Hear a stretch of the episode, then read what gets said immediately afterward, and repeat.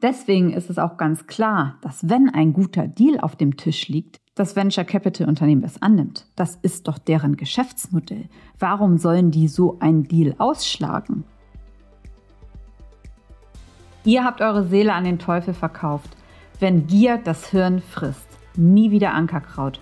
Das sind die Kommentare, die sich die Ankerkraut-Gründer im Netz über sich ergehen lassen müssen. Und ich wundere mich tatsächlich darüber, denn diese Kommentare, die können eigentlich nur von Leuten kommen, die noch nie mit Private Equity Venture Capital richtig gearbeitet haben und die Maschinerie, die dahinter steckt, hinter diesem ganzen Markt, auch nicht kennen. Also für mich war der Deal klar, dass so etwas kommen musste, ob nun Verkauf an Nestle oder an jemand anders, aber dass so ein Deal kommen musste, nachdem Investoren eingestiegen sind, war für mich ganz klar. Aber genau darum geht es jetzt nämlich in dieser Folge. Ich möchte hier aufklären zum Thema Investoren, Venture Capital, Private Equity und nochmal auf Vor- und Nachteile auch für Gründer eingehen gehen. Denn ich habe mich in den letzten Jahren sehr intensiv damit beschäftigt, da ich schon einen ähnlichen Weg gegangen bin. Ich hatte zwar keine Investoren zu Anfang an Bord, habe aber meine Passcon halt an Private Equity verkauft. Und im Vorfeld natürlich zu meiner Startup-Gründung 2016 habe ich mir ja auch Gedanken darüber gemacht, wie soll ich das Ganze halt finanzieren, ob mit einem Investor oder andere Möglichkeiten. Wir haben uns dann halt für andere Möglichkeiten entschieden, aber das war auch eine mögliche Option. Und da möchte ich jetzt einmal aufklären, was ist da jetzt wirklich auch passiert bei Ankerkraut und Einblicke auch geben in die Gedankenheit von Gründern, die vor solchen Entscheidungen stehen, beziehungsweise wenn ein Investor an Bord ist, wie es jetzt auch bei Ankerkraut ja der Fall gewesen ist, die Gründer haben ja nicht mehr wirklich was zu sagen, sondern das ist dann halt der Investor. Und da möchte ich einfach ein bisschen Licht ins Dunkel reinbringen, weil ich denke, das ist ein ganz wichtiges Thema ist, insbesondere wenn jetzt auch so einfach vielleicht auch so Halbwahrheiten mit äh, durchs Internet kursieren. Was ist passiert? Letzte Woche wurde verkündet, dass das Unternehmen Ankerkraut an Nestle verkauft wurde. Laut Branchenkennern für einen dreistelligen Millionenbetrag. Und es hat einen regelrechten Shitstorm auf die Gründer losgetreten, wie sie das dann machen können und ja, lieber klein und fein bleiben als an Nestle verkaufen. Wie kann man sowas machen? Ja, Nestle ist umstritten, auch in den Medien, da es in der Vergangenheit mehrfach durch Lebensmittelskandale für Aufsehen gesorgt hatte. Mehrere Influencer haben jetzt schon die Zusammenarbeit gekündigt, auch eigene Unternehmen. Ja, aber es ist halt verkauft worden. So, und das Hamburger Startup Ankerkraut, das wurde 2013 von Anne und Stefan Lemke gegründet. Und 2016 wurde es dann halt aber erst richtig bekannt, als es sich bei der Höhle der Löwen ein Investment vom Fonds von Frank Thelen gesichert hat, um Kapital einzusammeln. So 20 Prozent hatten die Gründer damals halt abgegeben an den Fonds von Frank Thelen und danach wuchs das Unternehmen halt rasant. Das Investment hat damit halt einen richtigen Wachstumsschub erstmal ausgelöst. Klar, mit so einer Publicity von Höhle der Löwen, das ist natürlich auch nochmal ein Wahnsinnsschub auch fürs Unternehmen einfach, wie man auch bekannt werden kann. Ne? Und damit konnten die sich halt auch sehr, sehr gut in der Branche ähm, ja behaupten, würde ich mal sagen, und positionieren, weil es war, hatte ja schon der ganze Gewürzmarkt schon so ein bisschen verstaubtes Image und die haben es halt auch mit ähm, dann aufgemischt. Ne? Und 2020 sind dann halt weitere 20 Prozent für einen Millionenbetrag schon an einen französischen Wagniskapitalgeber EMZ Ventures gegangen, wo die Gründer bereits einige ihrer Anteile verkauft hatten. So, und da lag der Umsatz bereits schon im zweistelligen hohen Millionenbetrag mit 250 Mitarbeitern. So, und 2020 gab es da halt noch nicht so ein starkes Pushback, wo wieder an einen ähm, Venture Capitalist äh, verkauft worden ist. Und da frage ich euch, Erstmal, also wenn euch jemand für euer Unternehmen so viel Geld zahlt, dass ihr nie wieder arbeiten müsst und eure Familie komplett abgesichert ist, würdet ihr das dann wirklich absagen oder hättet ihr vielleicht auch ähnlich gehandelt in 2020 und auch einen Teil eurer Anteile verkauft gegen eine gewisse Freiheit? Ne? Und man darf halt auch immer nicht vergessen, Corona hin oder her, aber wenn man ein Unternehmen hat, ein Unternehmen führt, Gründer ist und Geschäftsführer ist, man kann immer in der heutigen schnelllebigen Zeit ganz schnell in die Insolvenz geraten. Es muss ja noch nicht mal eigenverschuldet sein. Um, es können ja teilweise ganze Wirtschaftszweige ausfallen oder auch nicht mehr nachgefragt werden. Rohstoffe sind nicht verfügbar. Es, ist, es gibt ja ganz viele äußere Einflussfaktoren, auf die man dann halt auch selber gar keinen Einfluss hat. Und dann eine Entscheidung zu treffen, ob ein weiterer Verkauf und Freiheit versus Risiko, nicht nur von einer Unternehmens-, sondern auch einer Privatinsolvenz betroffen zu sein. Ich glaube, da müssten viele halt wirklich nicht lange überlegen, insbesondere wenn da auch nochmal eine Familie dahinter steht. So, und zum ganzen Thema Wagniskapital. Für Deutschland ist es halt immer noch ein relativ neues Thema. In Amerika ist das, wie gesagt, ja schon längst im Gang und Gäbe, dass man halt für die Startups immer Capital Raise und da werden ja nochmal ganz andere Summen gezahlt. Aber trotzdem in Deutschland ist das ganze Thema Venture Capital ja seit Jahren auch immer stark am Steigen. Und ich habe mich mit dem ganzen Thema halt bis vor drei Jahren auch noch gar nicht befasst gehabt. Für mich waren das böhmische Dörfer gewesen, bis ich dann halt auf einmal viele Angebote für mein Startup bekommen hatte. So, und es handelt sich halt um eine Finanzierungsform für Startups und für Unternehmen, die auch insbesondere noch keinen positiven EBITDA machen, die noch keinen Gewinn machen und für die auch Private Equity noch nicht in Frage kommt. Da sind die halt noch zu klein und zu instabil für. So, und für viele Firmen, die nicht im Dienstleistungsbereich arbeiten, sondern Produkte entwickeln und Kapital brauchen, vielleicht auch Millionen wirklich brauchen, ist das halt häufig auch der einzige Weg, an Kapital zu bekommen und auch das Startup erstmal zum Leben zu erwecken. Und natürlich, man gibt da etwas Freiheit und eigene Verwirklichung auf, aber man hat auch eine wahnsinnige Chance, einfach mit dem Startup jetzt richtig groß zu werden und auch erstmal so viel Geld zu bekommen. Ich meine, da wird ein Millionenbeträge werden einem da als Runde halt gegeben ohne halt richtige Sicherheiten halt zu haben. Das ist dann natürlich auch das Risiko von den Investoren, ne? dass sie halt darauf sitzen bleiben und 80 Prozent der Startups scheitern halt nochmal. Das heißt, 80 Prozent auch ähm, können, können die Wagniskapitalgeber gleich abschreiben. Und es hat halt alles, wie gesagt, die Vor- und Nachteile. Und hinter den Venture Capital Fonds stehen wiederum auch Investoren, die Geld geben. So 80 Prozent aller Startups scheitern ja, wie eben schon gesagt. Deswegen müssen sich die auch auf die 20 Prozent konzentrieren und die müssen natürlich richtig erfolgreich werden. Denn die Leute, die in diese äh, Venture Capital Fonds ihr Geld geben, wollen ja auch ihr Geld vermehren und nicht verlieren. Deswegen, das muss man auch immer im Hinterkopf haben. Das ist ja eine, das ist ja eine richtige Maschinerie. Das ist ja eine richtige Finanzinvestmentmaschinerie.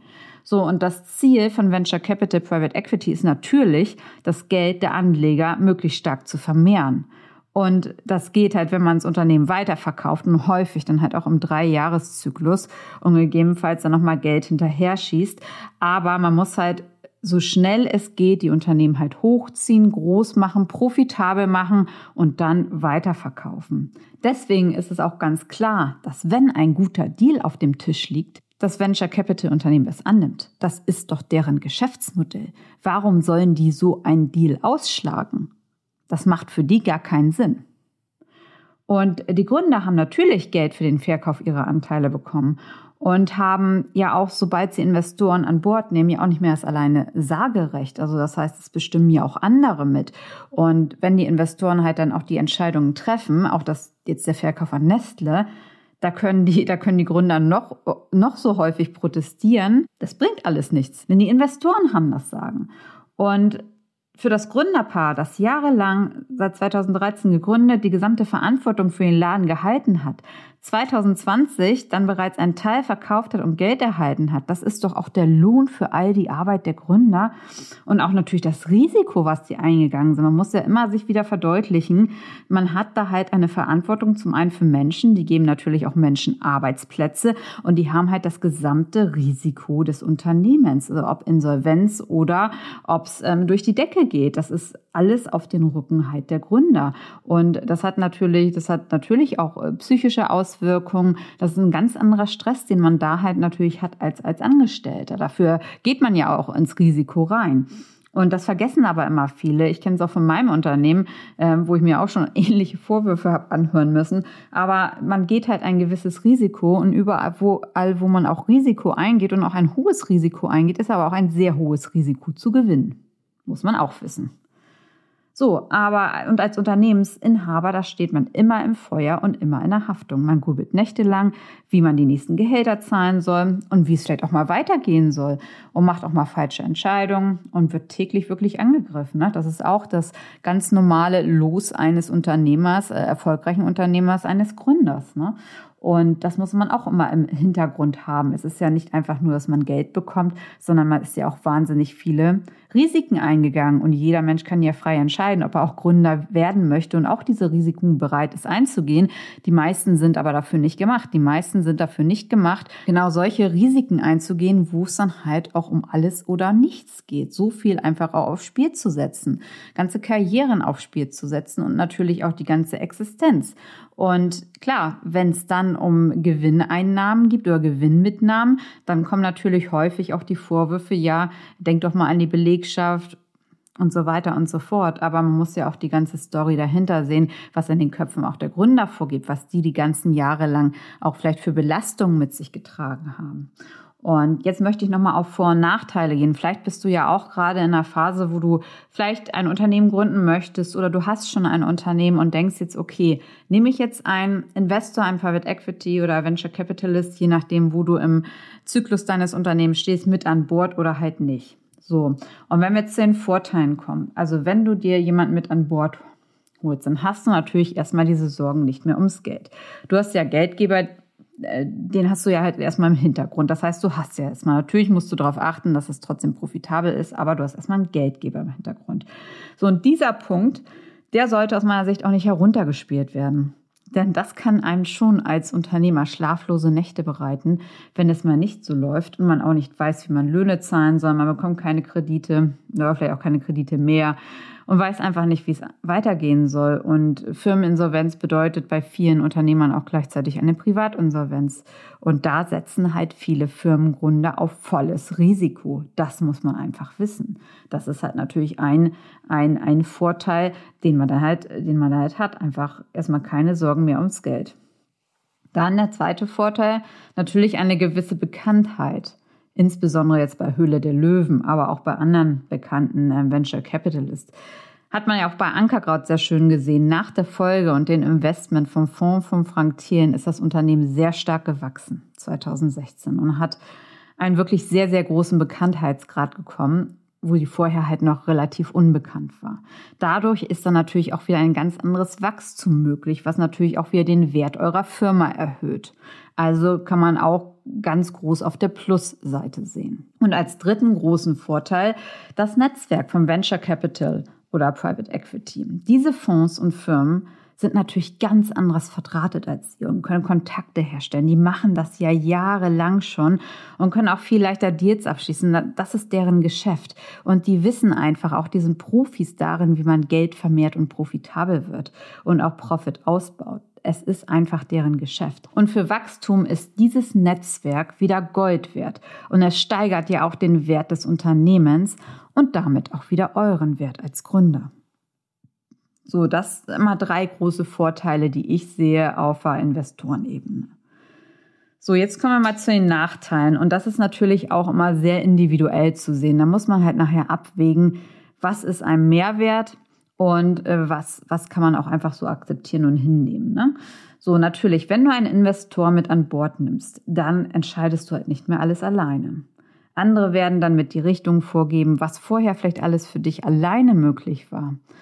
Wie gesagt, ich habe bei Passcon vor dem Verkauf komplett alleine entscheiden können und das war mir halt auch wichtig. Das wollte ich halt für Gründung. Ich hatte aber auch ein Business im Dienstleistungsbereich, wo wir eigentlich keine Investoren brauchten, weil wir den Cashflow durch unsere Dienstleistungsarbeit gemacht haben. Aber wenn du natürlich ein Produktbusiness hast, dann musst du das natürlich schon überlegen. Ne? Denn ich hatte zwar mich selbstständig gemacht, weil ich selbst entscheiden wollte, aber ja, also wie gesagt, nach dem Verkauf oder Anteilsverkauf von Investoren ist das halt nicht mehr so einfach möglich. Und damit kämpfen halt auch ganz viele Gründer.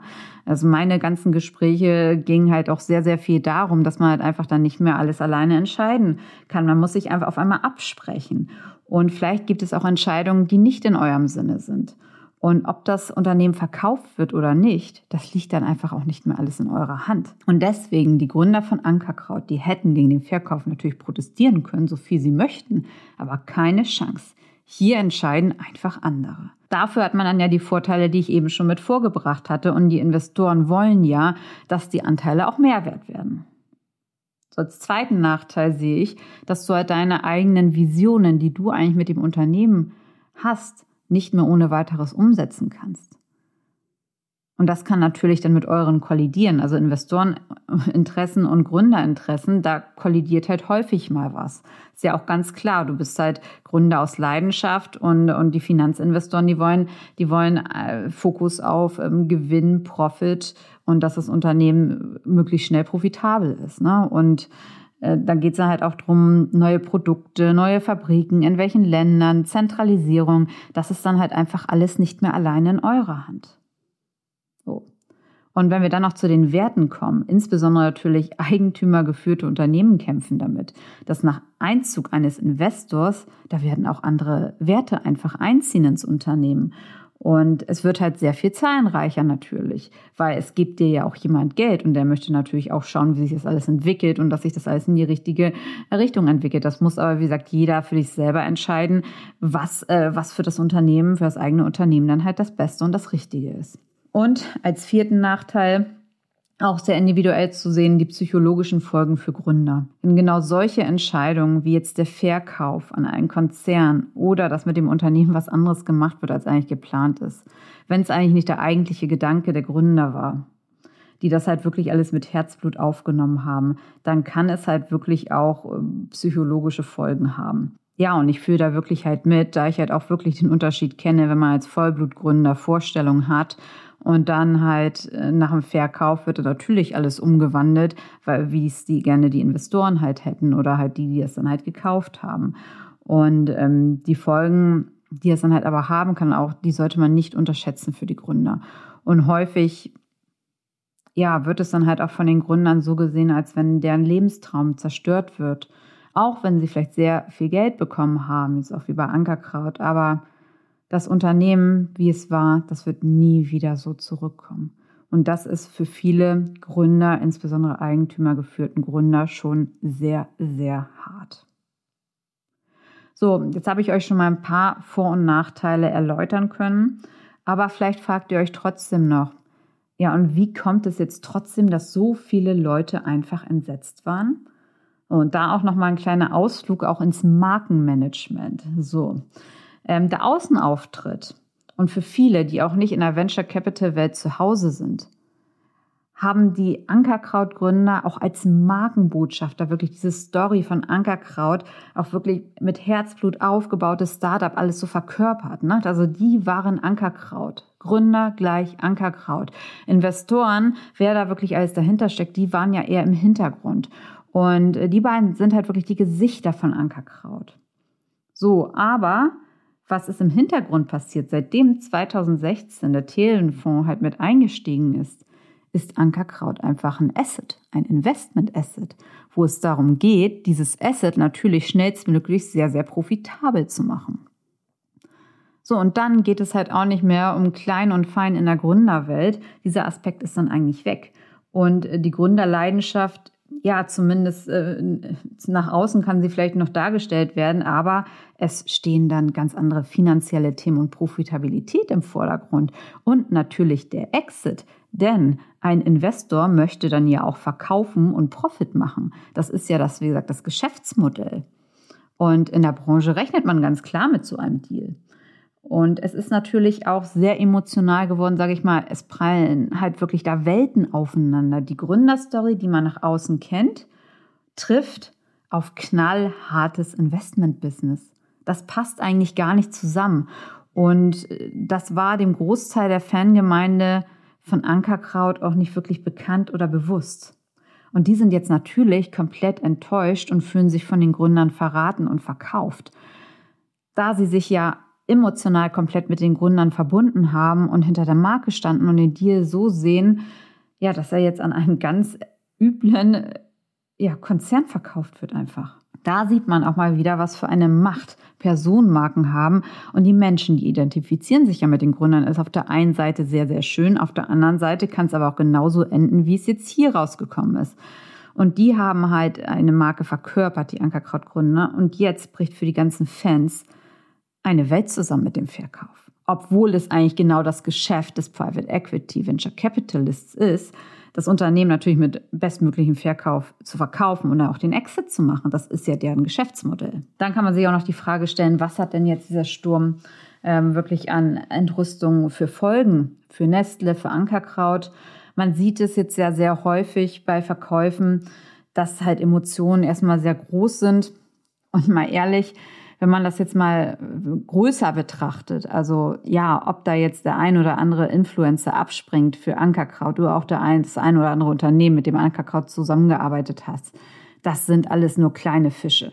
Nestle ist ja ein internationaler Konzern mit einem ganz anderen Vertriebsnetz und Kontakten. Denen wird es relativ egal sein, ob da einige Influencer abspringen, dass äh, einige Unternehmen abspringen. Das ist ja mit dem Verkaufspreis einbepreist worden.